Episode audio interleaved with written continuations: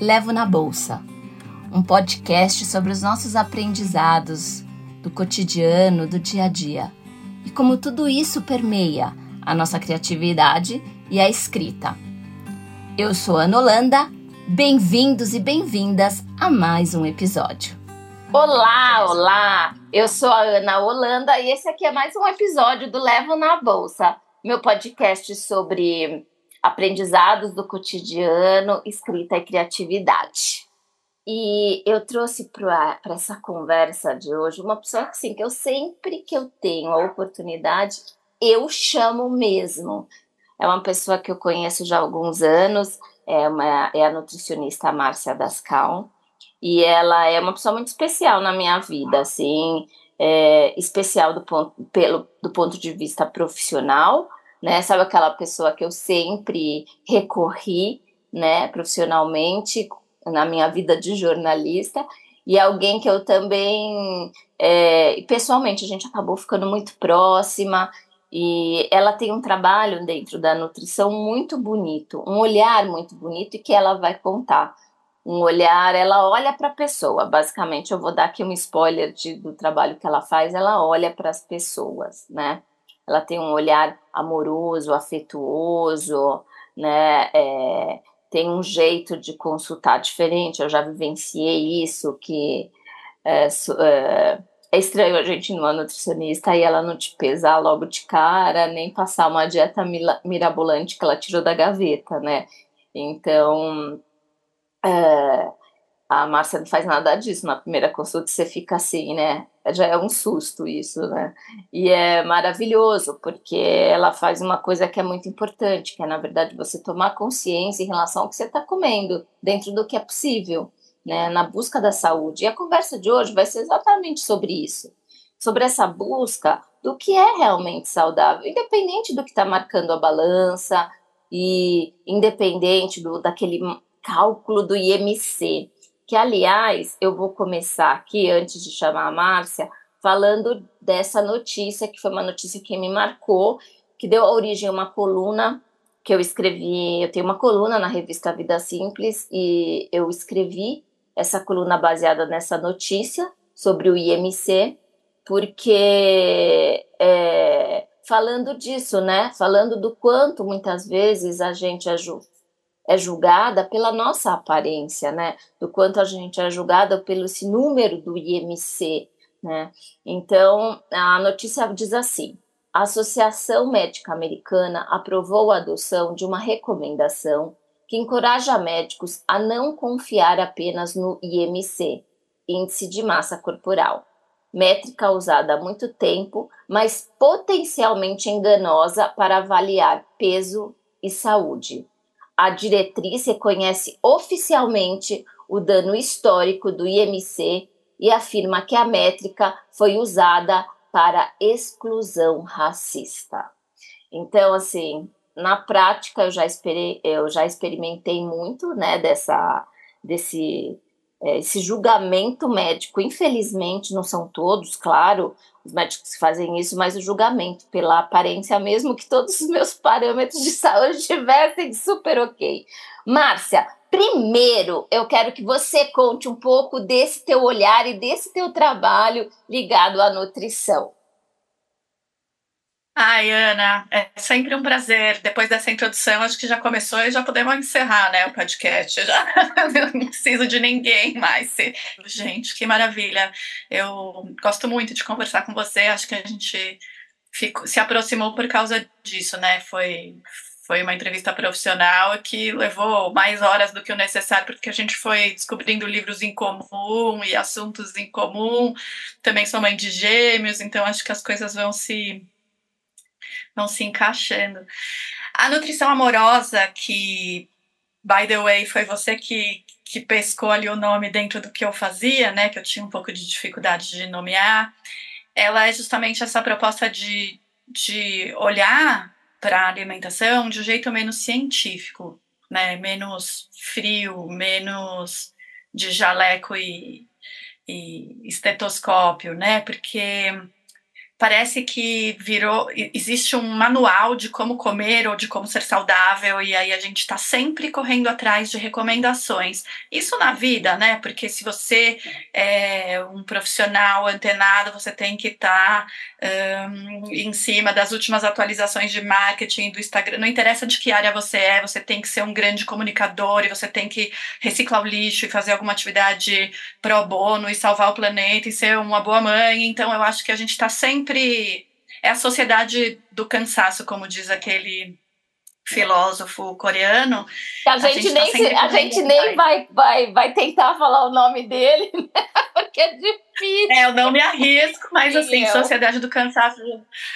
E é isso, a gente está sempre correndo atrás. E na saúde, a saúde virou um grande negócio, né? Porque não é mais sobre você estar bem, é sobre você atingir determinados parâmetros estéticos ou de, de, de resultados de exame, mesmo que eles não sejam possíveis no, na sua realidade ou no seu contexto, e mesmo que eles te façam sofrer, seja por uh, infelicidade, que seja, né? Sofrer emocionalmente ou sofrer para encaixar num padrão ou virar uma coisa de exclusão. E hoje, essa discussão do peso, que sempre, sempre aconteceu, né? Ela, ela virou, como tudo, uma grande polarização. Então, a gente tem uma turma do Health at Every Size, que assim, você pode ser saudável em qualquer tamanho, e aí tem a turma que fala que isso é apologia à obesidade, que a obesidade é doença e que isso, as pessoas não levam a sério.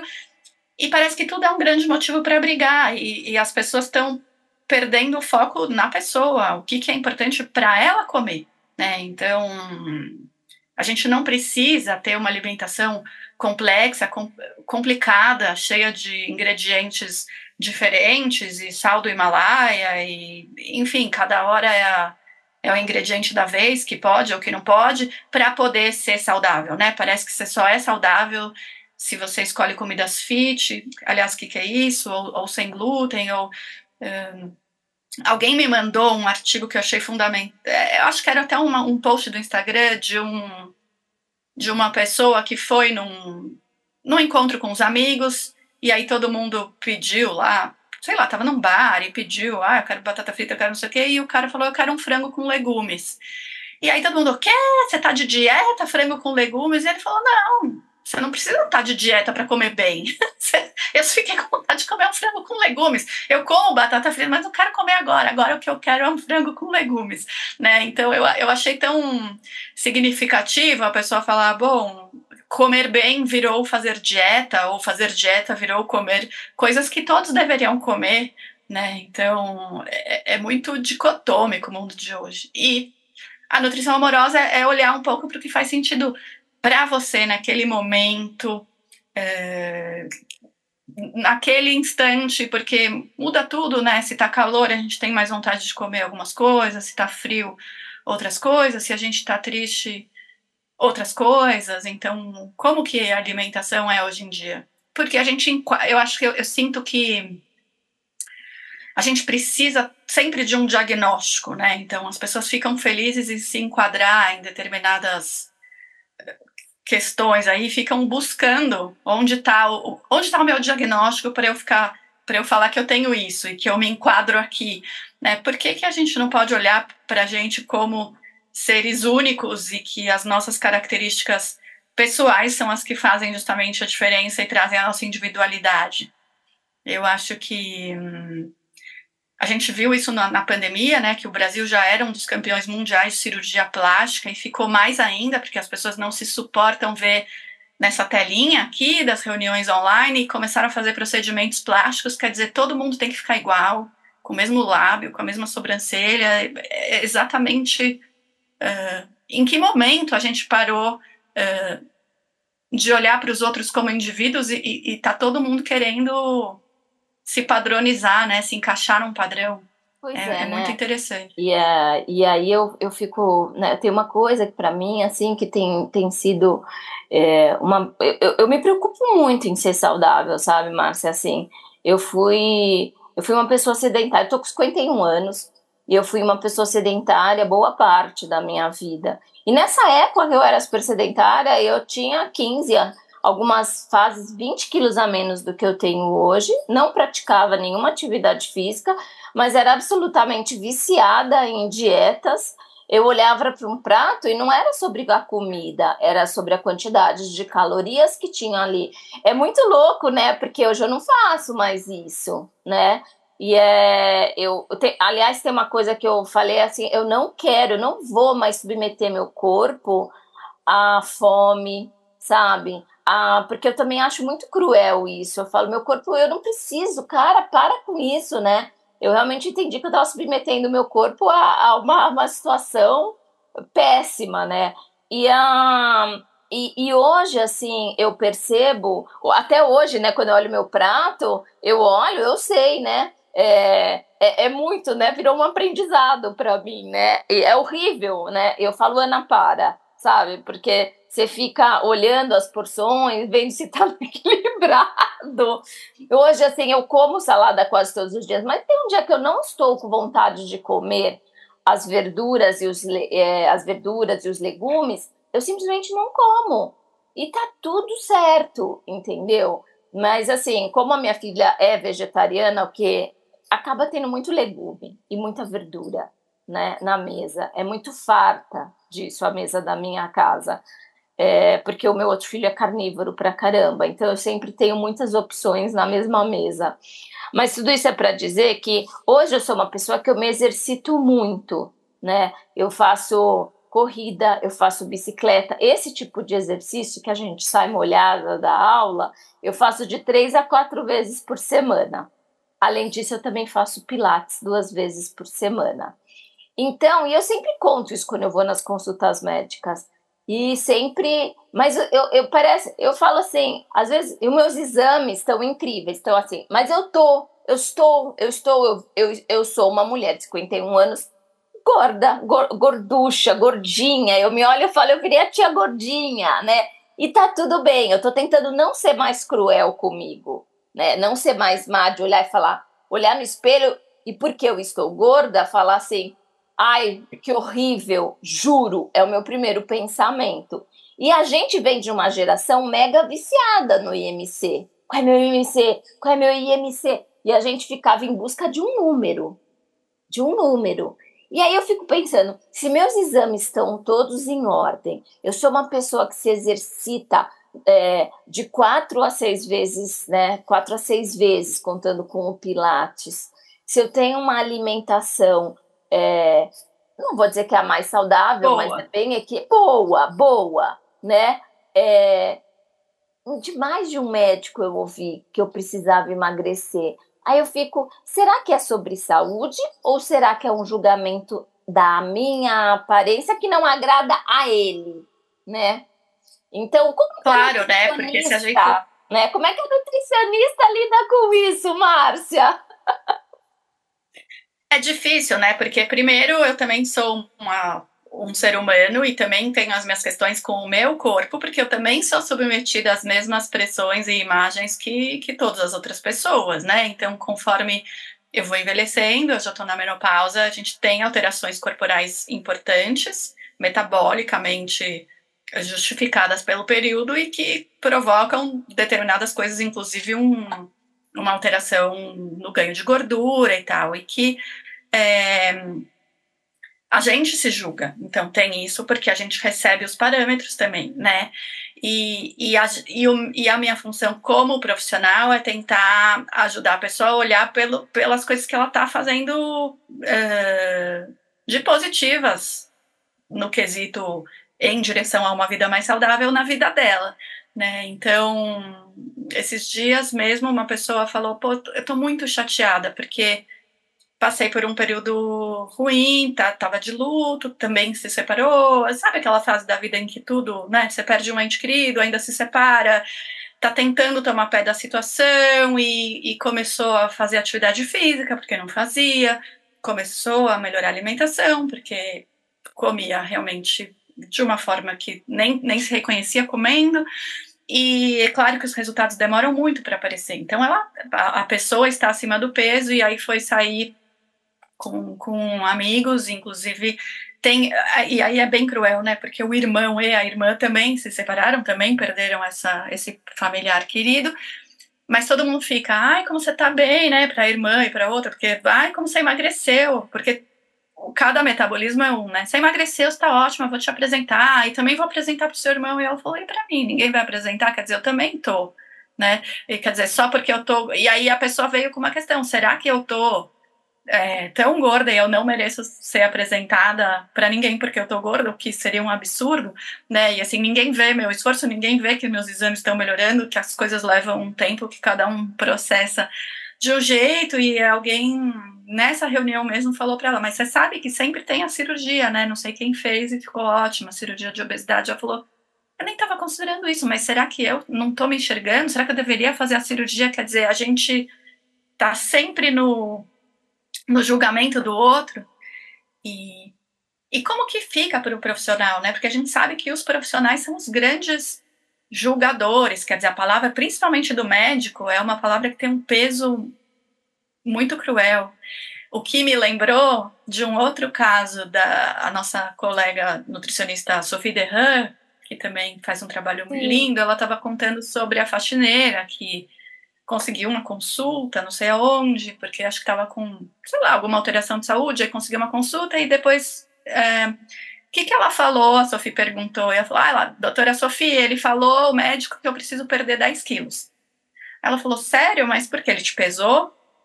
Não, ele não pesou. Ele só falou que para eu melhorar eu preciso perder 10 quilos. Então, assim, da onde veio esses 10 quilos? Você olha para a pessoa, era uma pessoa super ativa, porque fazia faxina pesada todos os dias, né? E, aí ela, e ele falou que eu preciso entrar na academia. E a Sofia falou: não, calma.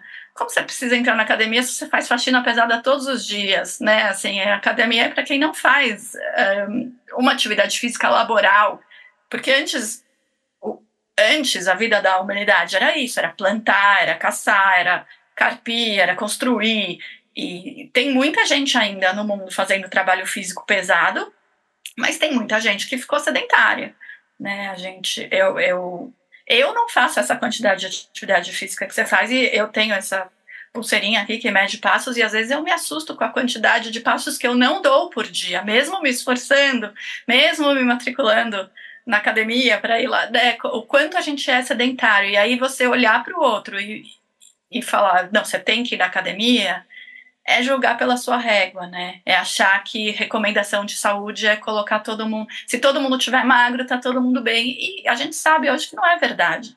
Que a gente tem muitas pessoas magras é, com alterações de exames, porque uma coisa não tem necessariamente relação com a outra sem minimizar a obesidade como doença, a chance dessa obesidade é, desencadear outros problemas de saúde, a possibilidade hoje de, de, de tratamentos mais modernos que não incluam só uma dieta extremamente sofrida, né, e que podem ser tratamentos que, que são feitos em conjunto, mas que a gente precisa olhar o indivíduo como um indivíduo, com todos os seus parâmetros, né, e também não invalidar o mal-estar o mal-estar estético, né? Que se você está incomodada com seu peso puramente por estética, tá tudo bem também você tomar algum outro tipo de providência, algum tipo de tratamento, desde que você não sufoque o seu corpo, né? Como você falou, não quero mais passar fome, não quero mais passar por isso, porque parece, sabe aqueles casos que a gente ouvia dos de amarrar os pés para o pé ficar pequeno, né? De que as é. orientais faziam as gueixas faziam isso.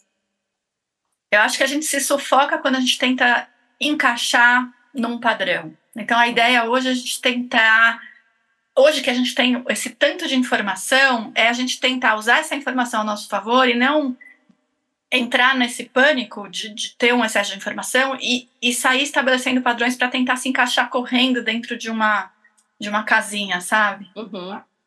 Você sabe que é que é, é, é, eu fico pensando muito nisso. Uma coisa, por exemplo, Márcia, que eu tenho feito é, é olhar com mais gentileza para mim, que pode ser. Porque é uma, é uma vida. A gente veio, né? Eu até fiquei até meio, meio aqui passada, porque para mim você era bem mais jovem do que eu, né? Quando eu falei que eu tava com 51, e você falou, não, mas eu também tô entrando, né, na menopausa, e aí eu, tipo, falei, não Márcia, achei que você era bem mais jovem do que eu. Mas assim, é. E tudo bem, gente que entra na menopausa mais cedo mesmo. Mas a. É, a gente cresceu numa época em que, a, em que é, anos 70, anos 80, 90 também, a gente não tinha padrões assim, é, a gente não via mulheres gordas em nenhum tipo de editorial de moda, em nenhum tipo de fotografia é, como referência. Uh, e hoje eu acho que a gente é, a, a, eu, a, a gente ainda está muito longe de estar tá o ideal. Mas tem, por exemplo, uma coisa que eu faço é eu não compro roupas em lugares, eu compro muito online, né? Porque eu gosto de descobrir marcas, marcas menores, marcas, né, de, mulheres, da, da, da, e elas não têm, não estão nos shoppings, não estão nas lojas de rua, elas estão na internet. E então eu fico buscando. E eu, te, eu dou preferência também para as marcas que colocam aquela roupa numa, em mulheres é, é, magras e em mulheres gordas, né? É, e eu achei muito legal que uma vez uma fez, ela pegou a mesma roupa e ela colocou em três tipos de corpos, né? E eu falei, cara, que incrível. E é muito interessante porque quando eu olho uma foto de uma roupa numa pessoa magra e numa pessoa curtinha, cheinha, com bastante tipo, seios, tal, tudo grande, porque a gente fica toda grande, é, fica com mais seio, fica com mais coxa, tal. Eu olho e eu acho mais bonito na mulher mais gorda, né? Então é do tipo, eu isso a gente não tem ideia como isso também vai trabalhando na nossa cabeça de ter referências em que a gente perceba a beleza também naquele lugar. Então, quando a gente fala que um médico chega e vê a, a faxineira que a gente usou nessa pessoa que trabalha para a Sophie. Pra, aliás, a Sophie tem um livro muito legal que chama O Peso das Dietas, que foi, uhum. é, ele, ele fala muito sobre o cuidado que a gente tem que ter com dieta. E que esse médico fala para ela que ela precisa emagrecer 10 quilos e que ela precisa é, ir para academia sem nem ouvi-la direito, sem nem pesar, né, nem, não, sem olhar um, o, o, exame, saber exatamente, é, é um padrão estético. Então a gente é muito. E, e, e o bonito é essa. Eu acho tão bonito essa diversidade. As pessoas iguais, as pessoas não têm corpos iguais. Mesmo se fosse todo mundo magro, seria todo mundo diferente. Tem gente que, mulher, que tem mais seio, tem outras que tem menos, tem umas que tem é, aquele corpo que é, as pernas são mais finas, tem outras que têm pernas mais grossas, a gente é diferente. Tem umas que são mais gordinhas, mais, mais gordas, mais magras, menos magras, e tá tudo certo. É a diversidade. Eu acho, eu acho isso. Se é todo mundo igual, é meio chato.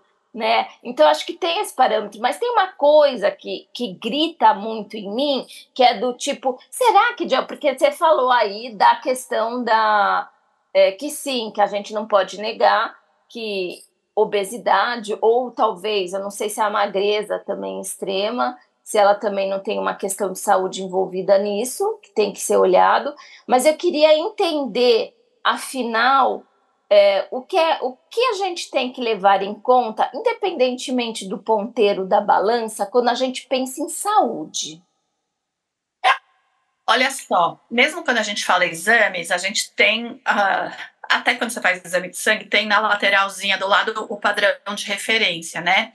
E aconteceu uma coisa muito interessante, porque um, um cliente que eu acompanhava foi no cardiologista, sempre um cardiologista, né? E ele falou: Olha que interessante, você tá pesando mais do que das outras vezes que você veio aqui, e você tem todos os parâmetros nos seus exames de síndrome metabólica. Mas você nunca esteve tão controlado, porque os exames estão. Né? Então, assim, não é uma questão do exame estar é, excelente ou dentro da margem, mas é todos esses níveis estarem controlados. Porque hoje a gente tem é, também uma superexposição a exames e procedimentos que, que tem uma discussão sobre esse overdiagnosis, que é o excesso de diagnósticos, porque você faz muitos exames e se você faz muitos exames, você vai achar coisas. Então, hoje o bom médico, ele é bom entre aspas, né? Ele é visto como aquele cara que pede 70 exames de sangue e que tem coisas que nem deveriam ser pedidas porque não entram ali num, num primeiro screening.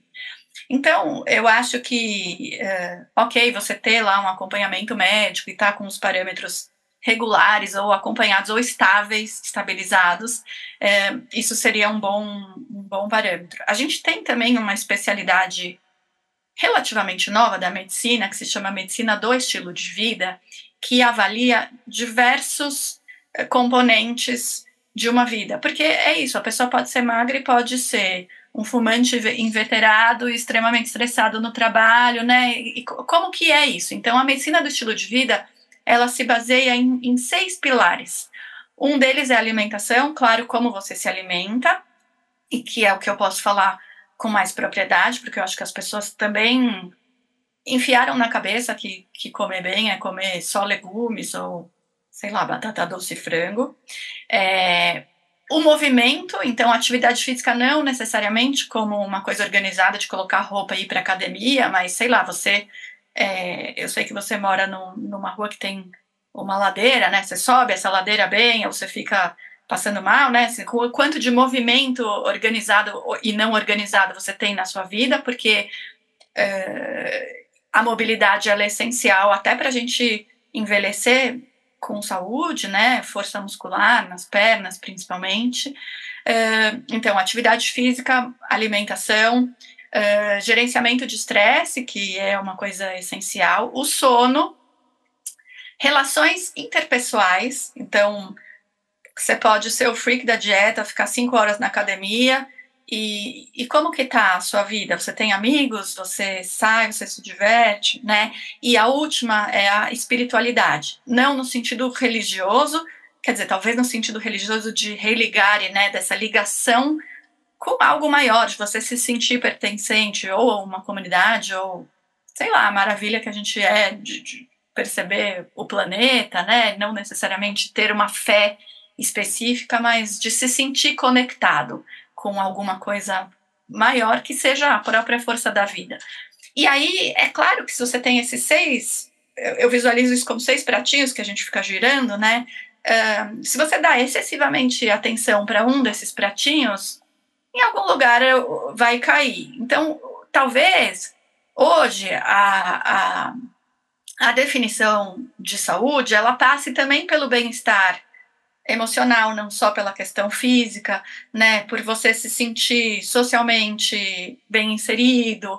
Isso não significa, ai, tem uma conta no Instagram que tem não sei quantos mil seguidores ou sempre sou convidado para festas, porque você pode, eu, eu, eu lembrei que no meu casamento, há muitos anos atrás, eu convidei uma pessoa que eu admirava muito e aí ele falou: "Ah, eu queria ser como você, que tem muitos amigos".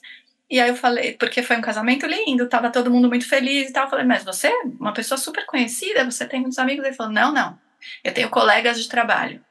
Eu tô sempre trabalhando, né? Então, minhas, meus relacionamentos são sempre vinculados com o trabalho.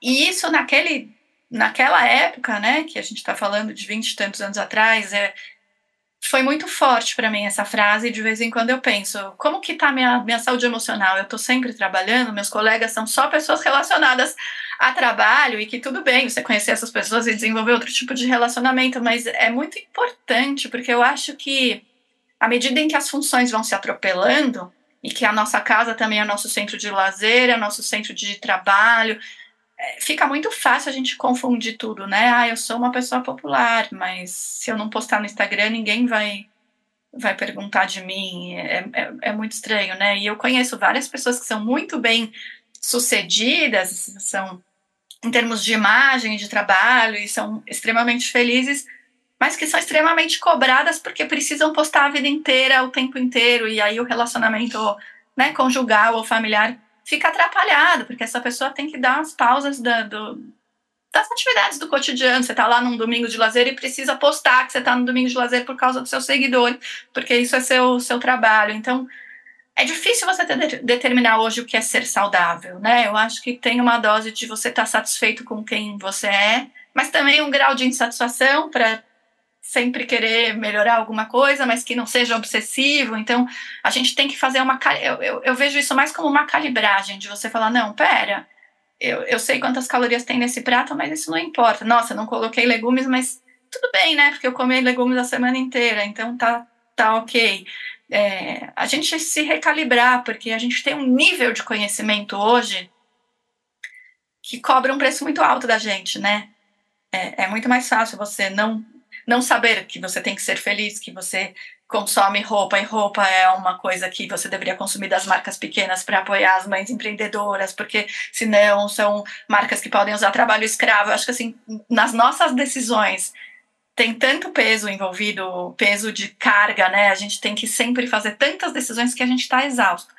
E aí a exaustão também leva a gente a tomar decisões piores. Então, uh, eu imagino, eu, eu, eu tenho me questionado muito isso, que antigamente, quando a gente tinha menos conhecimento sobre tudo que envolvia uma cadeia produtiva ou é, a desigualdade no mundo ou qualquer coisa assim, a gente tinha uma ignorância, então, nesse sentido, e não podia necessariamente fazer nada, a gente também tomava decisões porque não tinha tantas opções. Então a gente fazia porque era o que se esperava que se fizesse. Isso é bom e é ruim, né? Não estou fazendo uma apologia da ignorância aqui, mas eu estou falando que a, a, o conhecimento traz grandes responsabilidades e, e, a gente se cobrar por causa dessas responsabilidades também impacta na nossa qualidade de vida, não necessariamente de um jeito positivo. Nem sei se eu estou falando alguma coisa que está. Não, eu adorei. Você sabe que quando você estava falando dessa medicina do estilo de vida, que eu já tinha ouvido falar, uh, eu achei incrível porque eu assisti recentemente um, um, uma, um documentário, é uma série, uma, é, é, é um, eu não sei como chamar, é uma série, é um documentário série que está passando na Netflix que chama Como Viver até os 100 Anos. E vale sobre as você... blue zones. É, é, é, sobre as zonas azuis, né, as blue zones. E é, vale muito a pena, Márcia. Você vai, você, tudo isso que você disse tá nessa é, nesse documentário, porque para quem que está ouvindo a gente não sabe, esse documentário ele é um pesquisador que ele as, as chamadas blue zones, que são as zonas azuis, zonas azuis, são as regiões em que as pessoas são mais longevas no mundo, né? E ele foi, ele visitou todas essas regiões para tentar entender por que, que essas pessoas viviam tanto, e aí a gente está falando de gente que é, chega aos 100 ou ultrapassa aos 100 anos, mas é, é tudo isso de uma forma saudável, né? Gente que está bem, né? É, bem claro, né? Você não vai esperar uma pessoa é, com 100 anos é, mas que tá com uma cabeça boa. Posição de uma pessoa de 40. É, não dá para é, não dá para comparar com você. Mas tudo isso que você falou tá presente. E, e porque daí ele ia alinhando os elementos, né?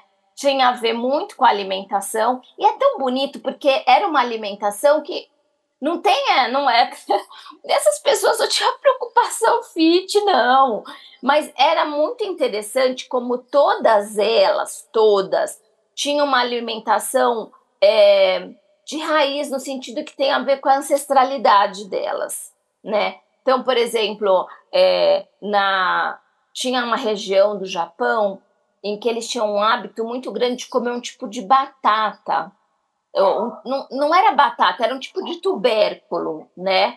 E que, que foi descoberto que as pessoas começaram a comer muito depois da Segunda Guerra, por conta da, é, da, de uma fase de poucos alimentos, né, tal. E uh, então, assim, depois foi para aquela região da Grécia, onde a gente já espera o azeite, os peixes, né? E as pessoas têm essa alimentação no Japão tem uma coisa muito bonita, né? Eu acho bonita, é que eu acho bonita a alimentação porcionada, né? Com muitas coisas fermentadas e, e folhas e verduras tal. É, e, e vai falando. Ninguém vai, é, por exemplo, tem um lugar nos Estados Unidos que ele achou até incrível esse lugar nos Estados Unidos, em que eles a cidade inteira vai na vai na academia, pratica exercício físico do ponto de vista que a gente tem de, de exercício físico. Eles nadam, eles, eles nadam, eles fazem musculação, tênis, esportes, né?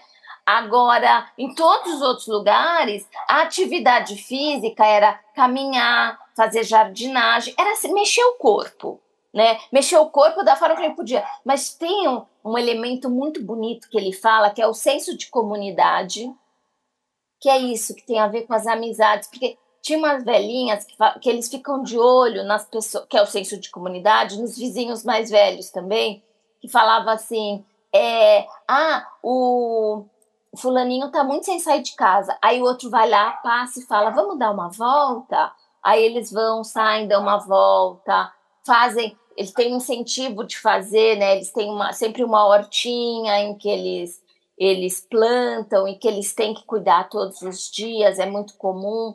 Então, tem essa coisa do senso de comunidade, que são as relações que eles vão fazendo ao longo ali do tempo, que é muito bonito. E essa questão espiritual muito presente, que também não está ligada à religiosidade, né? Mas às crenças. E tinha uma coisa muito bonita, né? Porque, por exemplo, acho que tinha um que era na Itália, eu acho. E aí, eu só sei que era uma, uma senhora muito longeva, ela nunca tinha tido filhos, e ela tinha as netas, sobrinhas que se dividiam para ir passar todo dia para conversar com ela, para ficar um tempo com ela. Senso de comunidade, senso, um senso. Ninguém fazia isso por obrigação, sabe? E aí eu percebi uma coisa muito bonita, que era. É, ele perguntava assim, mas por que, que vocês vêm aqui? Aí ela falou, porque é muito bom conversar com ela, ela é uma pessoa muito sábia. Os velhos são pessoas muito sábias. E eu falei, bingo, né? porque eu acho que a gente hoje, infelizmente, está vivendo uma sociedade que cada vez esquece mais dessa, dessa sabedoria e desse tempo de vida que essa pessoa teve. E ele, essas pessoas acabam sendo muito mais vistas como um peso que tem que ser colocada à parte, né, num lugar à parte da sociedade, né, muitas vezes, né, não necessariamente sempre. É, e aí eu vem uma crise muito grande. Eu sei que a gente. Você falou, será que o que eu estou falando tem sentido? Né? Quando você começou a por esse caminho, eu acho que tem muito sentido, porque na verdade não é só sobre se alimentar. Né? Acho que a gente tem uma tendência muito pressionada, às vezes, pela sociedade, a olhar só para essa questão da alimentação. Mas é um todo que a gente deveria estar tá olhando com muito mais carinho e cuidado, né? que tem muito mais a ver com um senso de humanidade do que qualquer outra coisa, que eu acho que é isso que está faltando muito. E é uma coisa, alinhando, amarrando com o que você fala, que eu vejo muito no teu trabalho. Você olha para as pessoas, Márcia.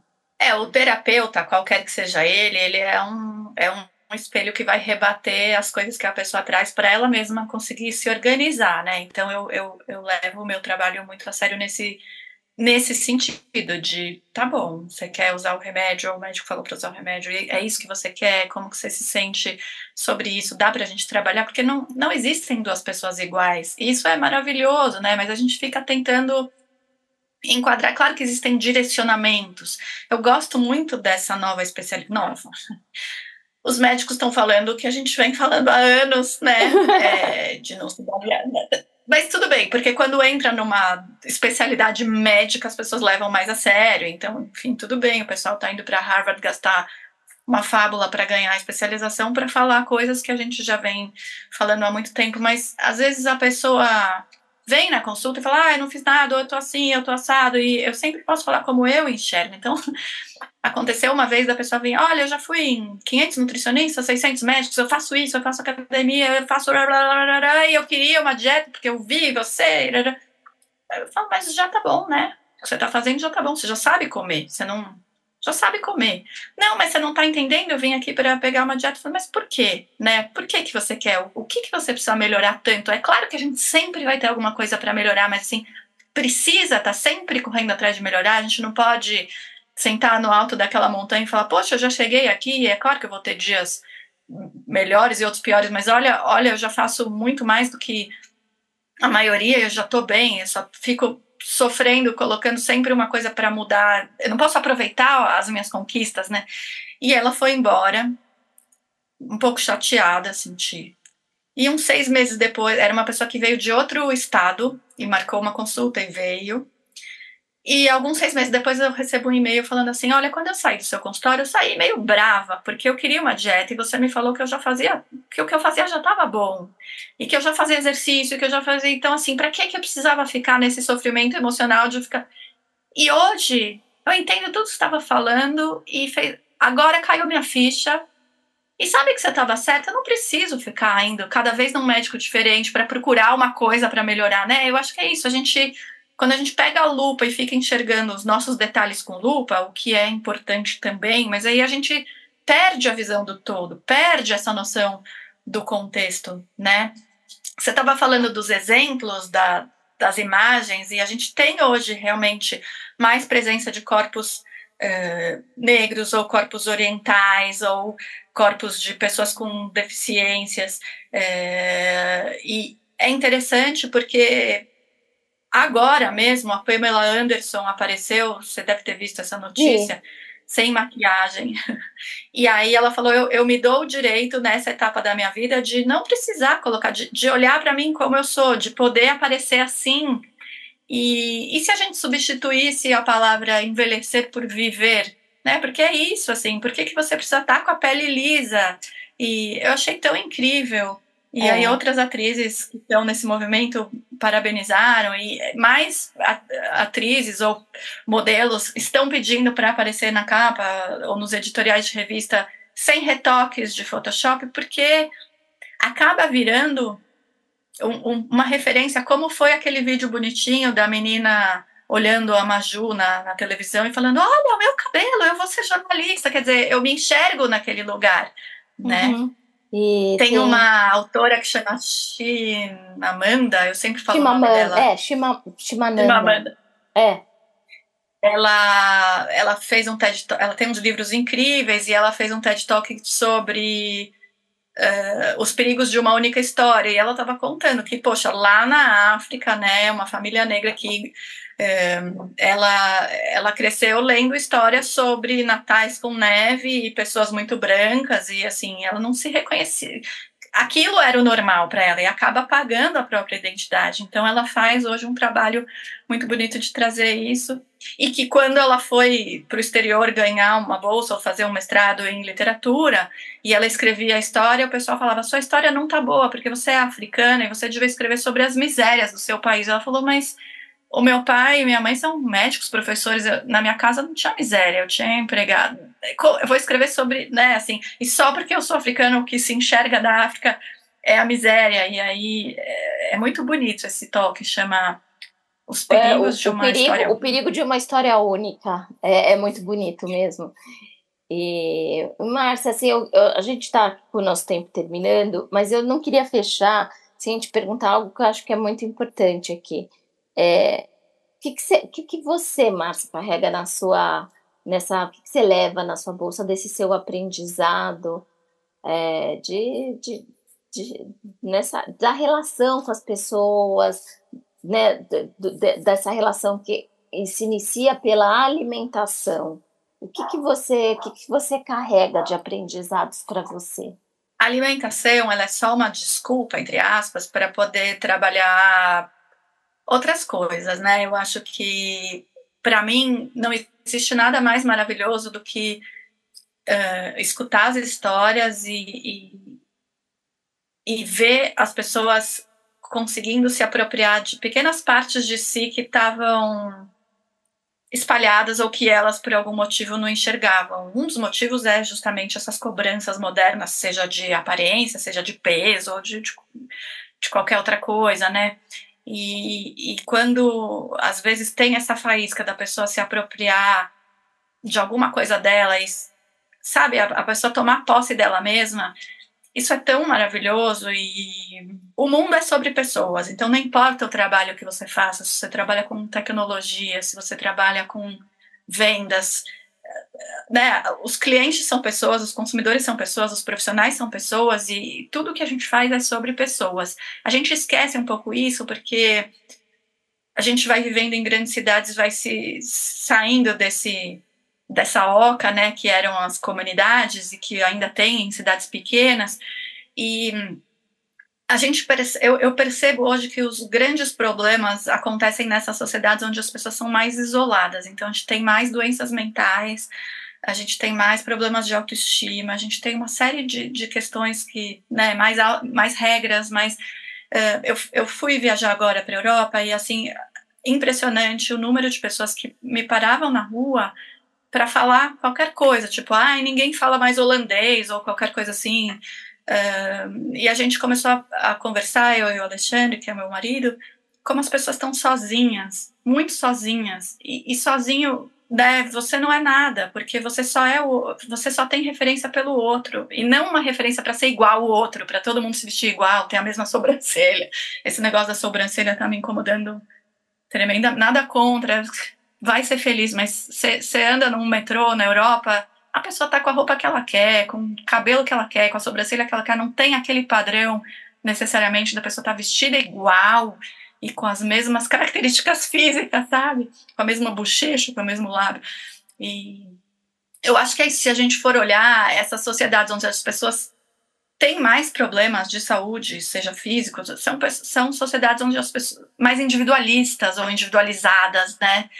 Eu acho que esse senso de, de comunidade está fazendo falta e para mim sempre foi, sempre vai ser sobre pessoas.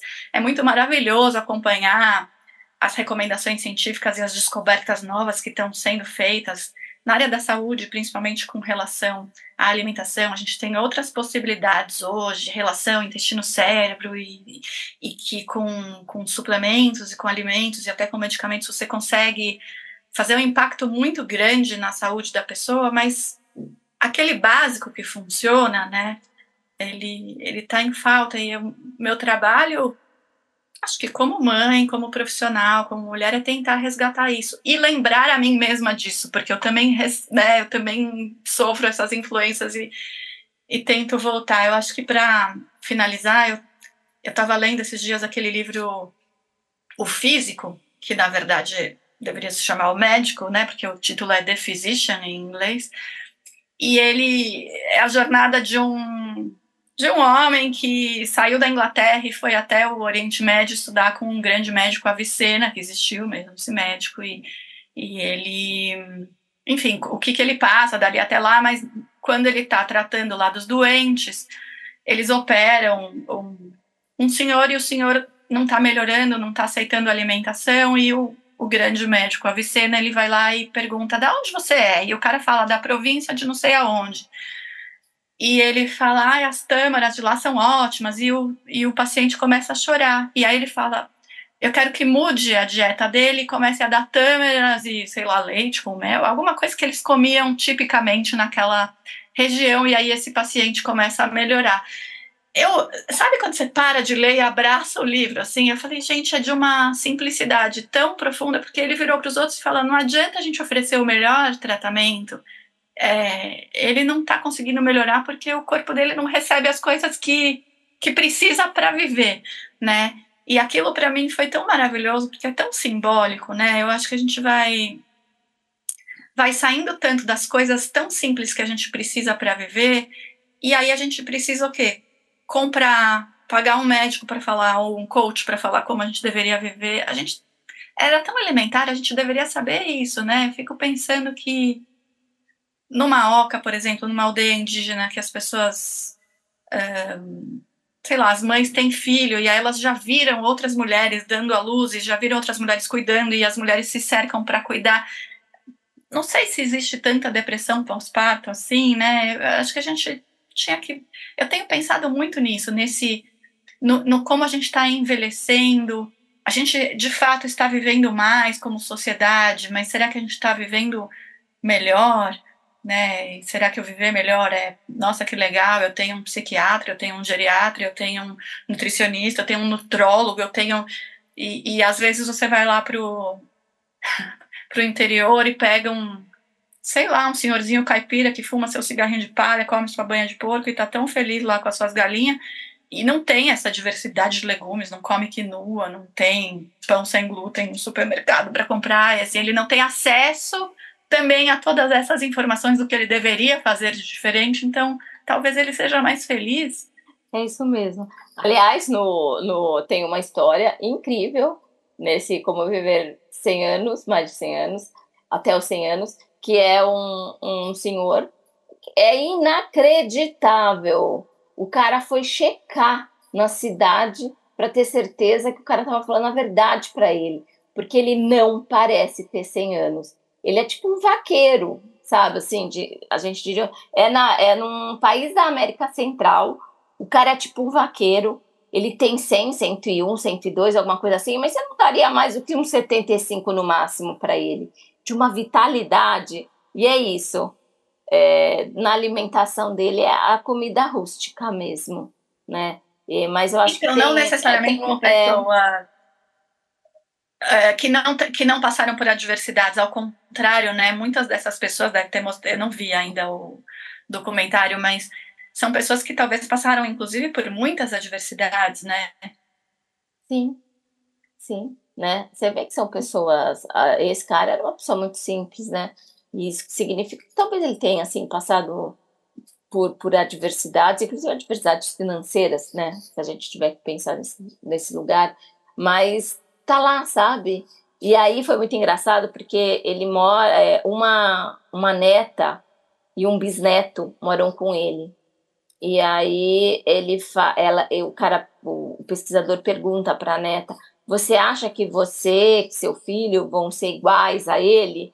Aí ela fala assim: "Não, porque é, a gente já tem uma influência muito grande de outras culturas, né? Do, é, a alimentação, por exemplo, do meu filho, que é o bisneto do cara, é, tá muito longe de ser próxima à alimentação dele, que era uma alimentação simples, sabe? mas é, o menino já tinha incorporado um outro tipo de alimentação, né? Então, querida. É, é, é eu acho muito interessante avaliar essas evoluções da humanidade mesmo. Tem que olhar para trás às vezes e aprender com isso, né? É isso mesmo. Muito obrigada, Márcia. É sempre uma delícia conversar com você. E a gente precisa de verdade marcar. É que a gente combinou que não ia nem tomar, nem era café, era chá no lugar de chá. A gente chá, vai chá tomar com bolo, chá. lembra? Chá com bolo, isso mesmo. A gente vai tomar chá com bolo para a gente atualizar outras conversas. Então é isso, pessoal. Muito obrigada. Obrigada da, é, por, essa, por esse tempo delicioso que a Márcia Dascal pro, proporcionou para gente. E até o próximo episódio do Levo na Bolsa. Um beijo. Beijos. Eu sou a Nolanda e esse foi mais um episódio do Levo na Bolsa, um podcast sobre os nossos aprendizados do cotidiano, criatividade e escrita.